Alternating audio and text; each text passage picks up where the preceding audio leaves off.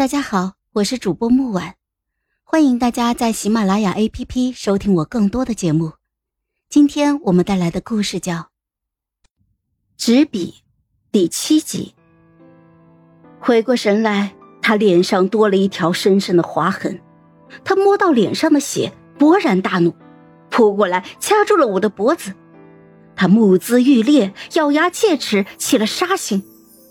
我张大嘴，像一条搁浅的鱼，手在半空之中无力的挣扎着，渴求一线生机。我好像看见了娘亲，她浑身湿透，摇着头哭笑着说：“ 阿奇，放弃吧，没用的。”我的手渐渐垂下来。下一刻，赵斐掐住我的手，失去了力气。他惊愕的张嘴，捂着喉咙，那里正潺潺的流着血。血染红了他的前襟，满眼的血，而行凶的匕首握在我的手里。我推倒他，俯视着他，观察着他。他像一条快干死的鱼，挣扎着，想呼救，却被割破了喉咙。真可怜，太子，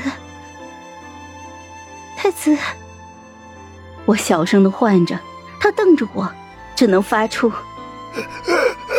救救救救救你，救你！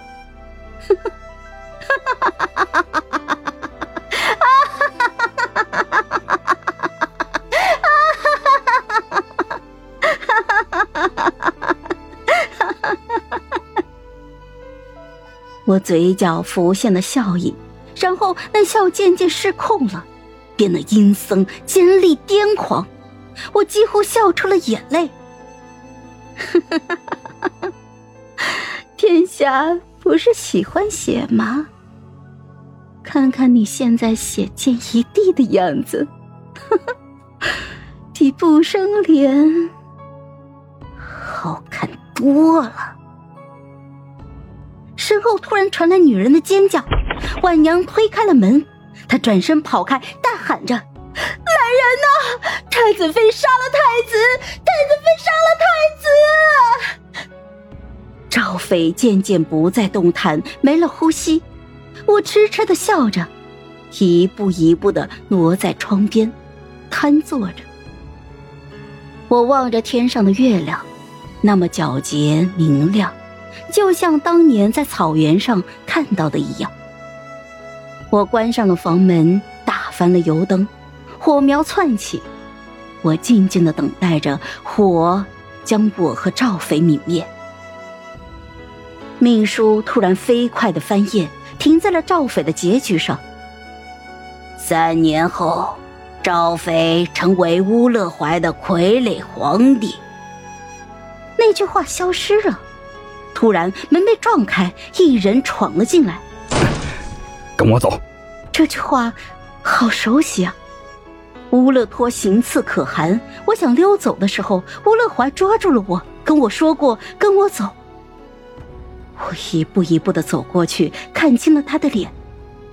乌勒怀，他抓住我的手，快走！我懵懵懂懂的被他拉着往外跑。出门的时候，回头看了一眼赵斐，不知道是不是看花了眼，他脸上的伤痕好像在变淡，手指好像动了一下。我被乌勒怀牵着跑了很远，暂时甩开了追兵，我气喘吁吁的甩开他的手。乌勒怀，你来干什么？我忍着眼泪退后了一步。他走近我，我来带你走。为什么？你又苏洛洛了？记得我在草原上说过什么吗？我仰望着他，静静的听着。我问你想好了吗？跟了我就是一生一世一双人。